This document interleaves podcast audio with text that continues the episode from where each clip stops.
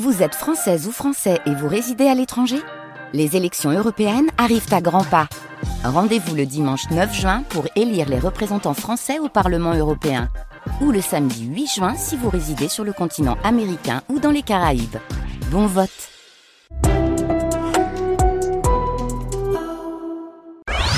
Sidonie Bonnec sur France Bleu, Minute Papillon. Vous allez rencontrer une femme exceptionnelle, une femme née dans un corps de garçon qui a choisi de vivre sa vie comme elle l'entend et qui est devenue une reine de la nuit des années 70. My name is Galia. Come into my saga. I'm your desire. You will be my fire. Welcome to my night. Welcome dans Minute Papillon, Galia Salimo. Bonjour, c'est Denis. Il est génial ce morceau, vous êtes reine de la nuit parisienne, vous avez été euh, danseuse dans les plus grands cabarets parisiens, le Carousel, le Carousel, le Palace, l'Alcazar, le Queen. Et alors cette chanson, Welcome, Oui. Alors cette chanson Welcome, c'est un, un CD que j'avais envie de faire un- une, une chanson d'entrée pour mes soirées. ouais. Pour mes soirées, pardon. J'avais envie de faire une, pour mes soirées et euh, j'ai eu des- j'ai rencontré des copains qui étaient là et ils ont ils ont décidé de qu'on qu'on enregistre ce morceau. c'est génial. Voilà. Ça Et c'était un peu euh, un peu mon, mon intro, Ouais, bah c'est bien. C'est bien d'avoir son introduction. Bah ouais, sa bande originale. La soirée s'appelait Over Kitsch Over kitsch. au Queen. Vous étiez super kitsch. Ah, j'étais hyper kitsch. Vous ressembliez à quoi? À moi. Mais pour les auditeurs qui ne vous connaissent pas, Ah, qui ne vous ont pas vu Eh depuis bien, longtemps. Je suis une, une, une métisse, grande, avec des grands yeux bleus, blonde. C'est pas vrai. Vous racontez n'importe quoi. Alors, votre histoire est fascinante parce que vous êtes né garçon et vous avez décidé de vivre une vie qui vous ressemble, donc de devenir la savez, femme que vous avez toujours été. Je n'ai pas décidé. Non C'est la vie qui a décidé pour moi. Ça veut dire quoi ça Parce qu'au départ, moi, je, je me sentais fille dans un corps de garçon. On me disait que j'étais un garçon. Bon, pourquoi pas. J'ai essayé de l'être jusqu'à 10 ans, mais euh, ça fonctionnait pas. Ça veut dire quoi Ça fonctionnait pas? Ça, Vous veut dire, ressentiez ça quoi? veut dire que euh, je, ne, je ne ressentais pas les choses de la même façon qu'un garçon. Ouais. Un exemple facile. Quand je lis un, quand je lis un livre, Ouais. tout de suite, je me mets à la place de l'héroïne. Ouais. Je me mets pas à la place du, Du héros. Vous voyez? Euh, Ensuite, quand, quand je suis à l'école, vous savez comment sont les petits garçons? Ils sont plus ou moins, comment dirais-je, Un peu bagarreur. Ouais. bagarreurs et tout. Donc, je suis toujours dans mon coin. Mais j'avais compris une chose, c'est qu'il fallait être drôle. Drôle et la meilleure de la classe. Et c'était ma force. Ma force a été les études. Au départ. Parce que vous souffriez, Galia Salimo, d'être euh, Oh, une, une fille dans le corps d'un garçon. mais parce mais que... j'avais tout faux. Ouais. Imaginez que je suis né dans les années 50 Ouais. à Marseille, Ouais. dans le quartier le plus pauvre de Marseille, qui s'appelle le Panier. Mm. En plus d'une famille métisse, c'est-à-dire mon père était noir, mon père est comorien, et ma mère, mais à l'époque Comore, les Comores étaient françaises. Mon père était comorien et ma mère d'origine italienne. Et dans le quartier où il n'y avait que des Corses et des Italiens au panier, nous étions la, la seule famille, comment dit-on déjà aujourd'hui? Euh, Bah, métisse, justement, ouais. Oui, Ouais. voilà. Et, et donc Et vous ça, étiez... j'en souffrais. On- on- vous Parce souffriez de quand racisme Quand on est enfant, quand on est enfant, on veut être comme les autres. Et j'étais pas comme les autres sur tous les points de vue. C'est-à-dire pauvre, black, et en plus mal dans ma peau parce que je croyais que j'étais une fille, on me disait que j'étais un garçon. Vous pouviez parler à vos parents et dire euh, Papa, maman, Non, je suis une fille non, non dans un corps de pas. garçon. Euh, Sûrement pas. Mon, père, dès qu'il me voyait avec une poupée, euh, il me sautait dessus avec une trique. Mais je n'en veux plus. Je comprends.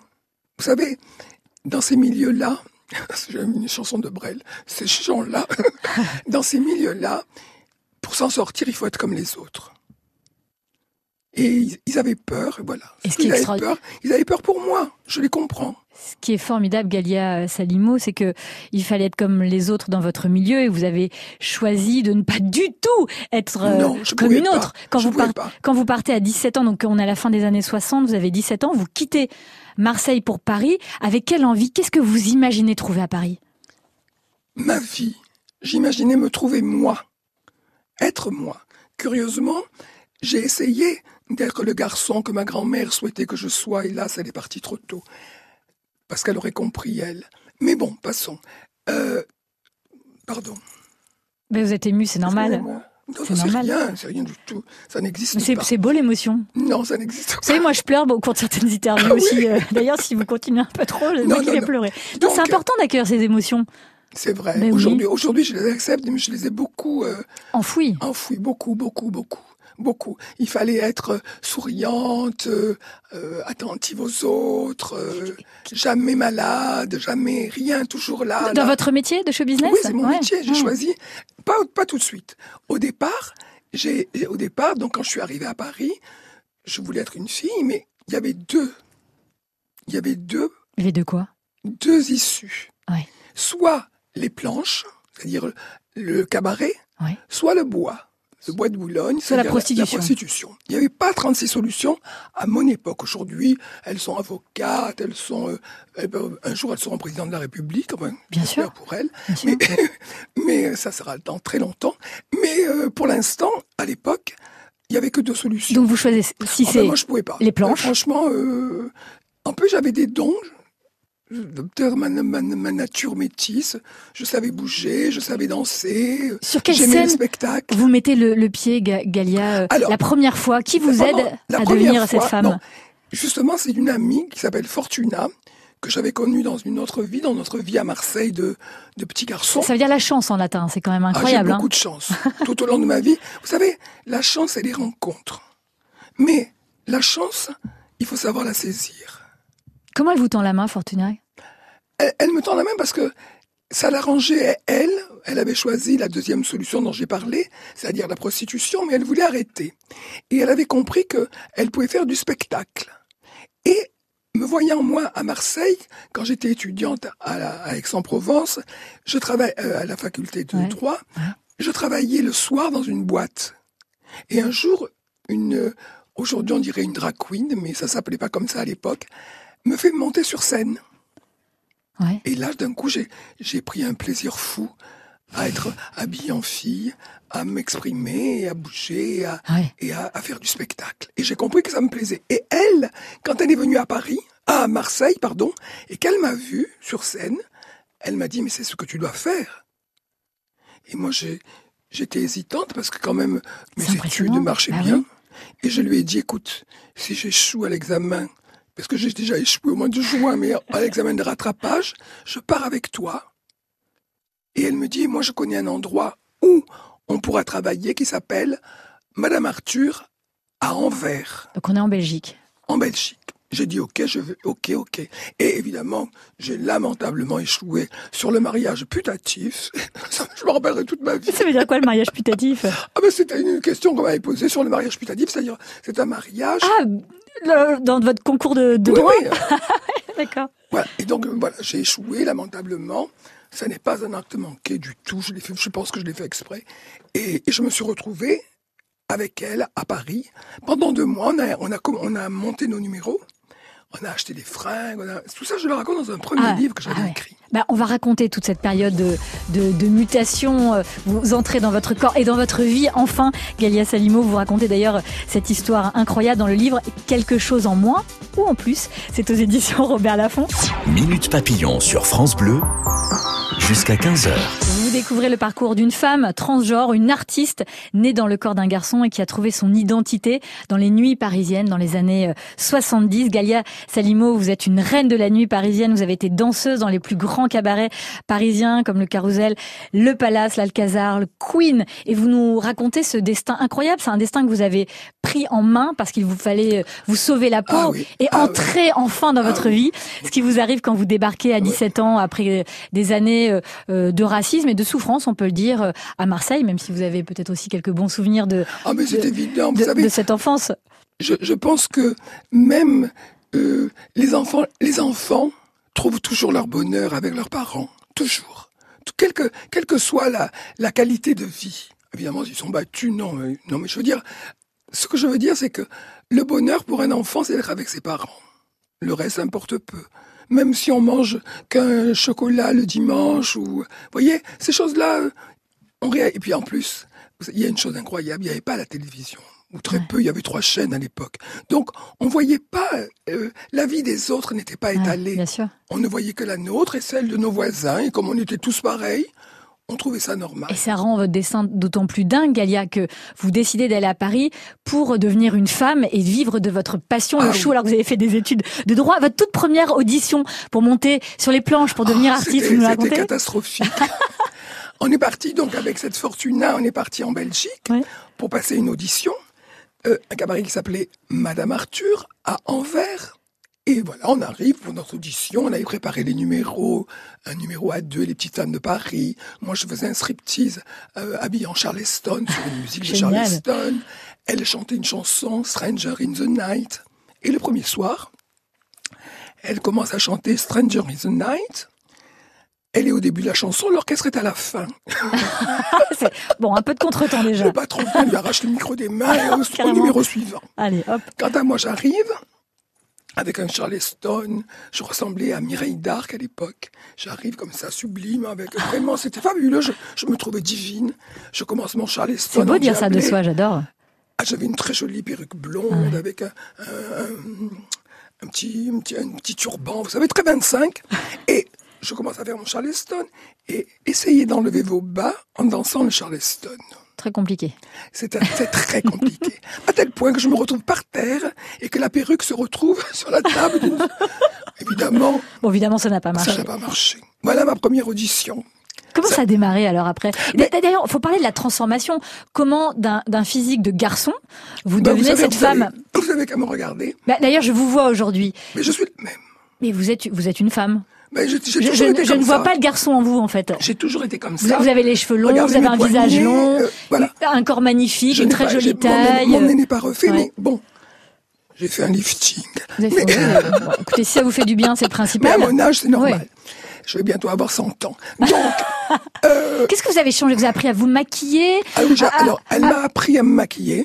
Avoir une sorte un port de, de, femme, je sais non, pas, non ça j'avais toujours. Ouais. Ça depuis toujours, hélas. Ah oui, parce que vous êtes des femmes dans un corps de garçon. Oui, mais j'avais les gestes, les mains. euh, on me disait, euh, je me souviens, ma, ma- j'avais une tante qui me disait, mais pourquoi tu marches comme ça? Bah, euh, je dis, ben, je marche comme on marche, non?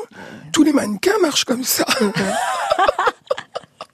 non, euh, ce qui a changé, c'est qu'effectivement, en prenant des hormones, Oui. Au tout début, j'ai commencé à prendre. J'ai hésité quand même parce que j'avais peur parce qu'on disait des horreurs sur ça, que ça donnait le cancer, Ouais. que ça donnait plein de choses. Enfin bref, des fantasmes. Mais quand j'ai commencé à prendre, effectivement, quand vous prenez des hormones d'un coup, euh, vous vous arrondissez. Donc vous avez eu une poitrine? La poitrine, bien sûr, la poitrine. C'était magique pour vous? Oui, d'avoir des seins? ça a été extraordinaire. Pour moi, ça a été une chose. Je regardais tous les jours. Et puis surtout les sensations. Ah, ça fait quoi? Enfin, Ouais, Je mais- sais, mais... bon, moi, ils étaient déjà là. c'est pareil que vous, c'est-à-dire Ouais. que si on vous euh, titille un peu, et, oui. voilà. ça- Vous êtes aussi sensible Ah, euh, mon Dieu, c'était- des seins qu'une qu'une femme. euh, Ah mais je pense, enfin j'en ouais. sais pas. Bah oui, oui, si, si, si vous moi, je- avez voilà, des comme sensations des émotions. euh. Ah mais c'était, moi, de toute façon, je disais toujours, c'est le bouton qui me permet de Ah oui, de partir euh, c'est génial. en vrille. Et- mais parce que vous rêviez de ces seins aussi, pour vous, être une femme, c'était avoir des seins? Je sais, non, ça allait Non. beaucoup plus loin. Ça allait beaucoup plus loin. Être une femme, c'était euh, être une femme, c'est, vous savez, curieusement, cet aspect féminin, j'ai je l'ai toujours eu. Ouais. Je suis une fille, je me revendique comme une fille, mais j'oublie jamais que j'ai été un garçon. Et une petite, euh, comment dirais-je,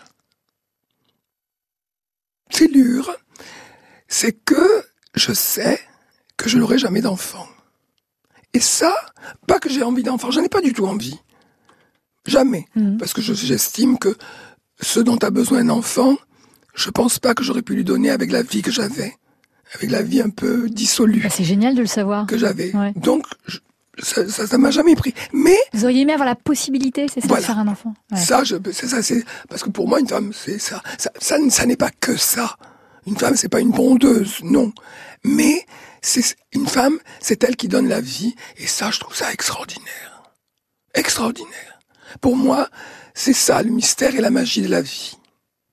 Et c'est pour ça que j'aime les femmes, pas physiquement. ça m'a posé des problèmes d'ailleurs. Pourquoi ça vous a posé des problèmes? Parce que euh, Je sais pas si je peux vous dire ça. Vous pouvez tout nous dire, tout me dire. Ça reste entre nous et les Parce auditrices et que je suis allé je suis jusqu'au bout de mes rêves. C'est-à-dire que je suis allé jusqu'à l'opération. Oui. J'ai été opéré. Vous n'avez plus de pénis, vous avez un vagin, J'ai un vagin. une vulve. Mais le problème, au départ, Ouais. aujourd'hui, j'ai eu, ben, comme toujours, les rencontres, j'ai eu une chance extra. J'avoue qu'aujourd'hui, avec le recul, j'ai une vie fabuleuse, extraordinaire et chanceuse. Une chance. D'ailleurs, dans le livre, on peut le lire et on s'en rend compte.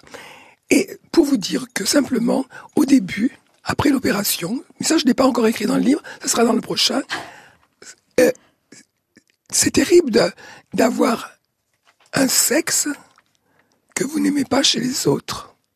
Oui, je comprends. Vous comprenez ce que je veux dire? Ça, je ne sais pas si j'arriverai à l'écrire à le faire comprendre. Parce que C'est-à-dire que vous rêviez de ce. j'en rêve, c'est ma de vie. cette vulve, de et ce je vagin. suis heureuse. Mais, mais Et- vous ne l'aimez pas chez les autres parce que vous aimez Et les hommes. Mais oui, Mais voilà. c'est ça le problème. C'est là le, le problème est là. Et donc la chance de rencontrer des un garçon extraordinaire même, qui m'a été envoyé comme ça. Lui-même disait qu'il m'avait été envoyé et c'est vrai. Et il m'a et grâce à lui, je me suis acceptée telle que j'étais. Vous, vous avez. Vous Et je avez me suis trouvée belle telle que j'étais. Vous êtes magnifique. Vous avez des amoureux? Vous avez eu, vous avez encore un amoureux? Euh, non, aujourd'hui c'est fini tout ça. J'ai fermé le magasin. Oh, non, Comment non, ça à mon Mais votre cœur, il est pas fermé, Galia. Ah non, mon cœur est ouvert. Mais mon cœur est ouvert pour d'autres choses. Pour les autres. Je suis beaucoup plus humaine en vieillissant. C'est la peur, la peur de l'enfer. On continue à raconter votre destin dans un instant.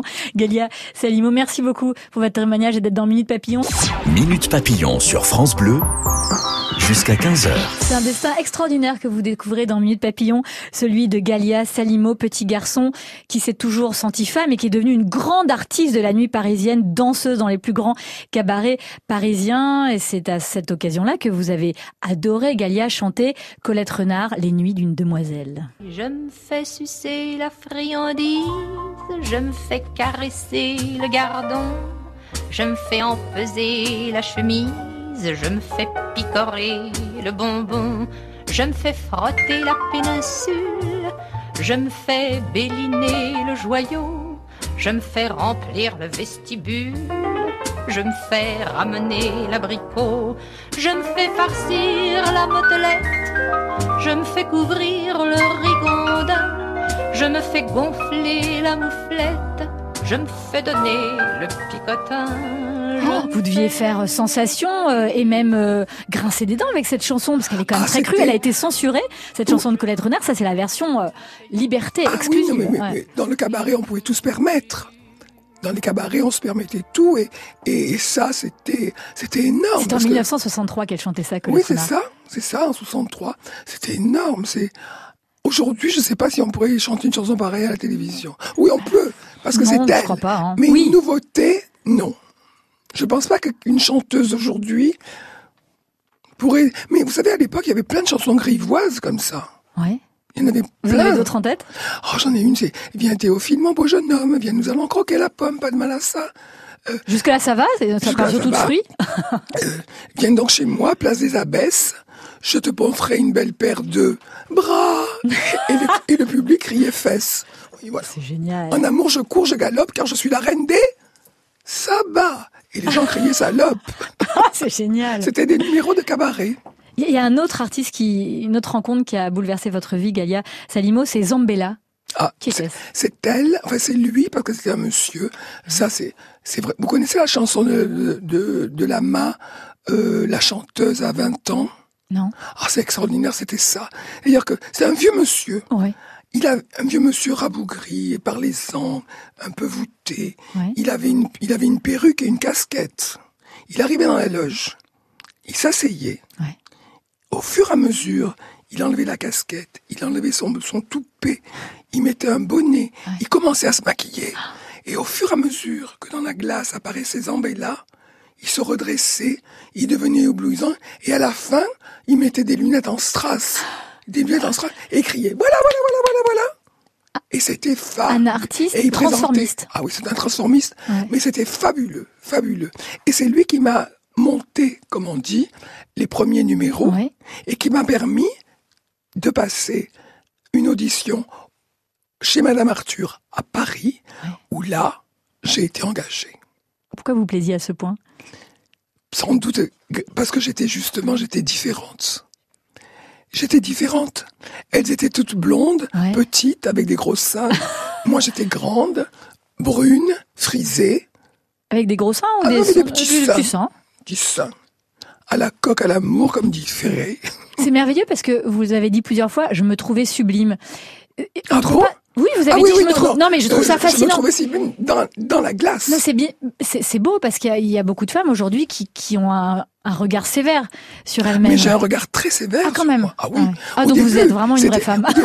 Vous savez, c'est- c'est comme un papillon. Ouais. Quand il devient papillon, il se trouve magnifique. Et puis après, il voit le défaut. Il commence à voir les défauts. Et c'est ce qui m'est arrivé après. Après, on doute. Au début, c'est merveilleux, l'éclosion est extraordinaire. Et après, on doute. Aujourd'hui, vous doutez encore? Je doute toujours, heureusement. Je suis très modeste.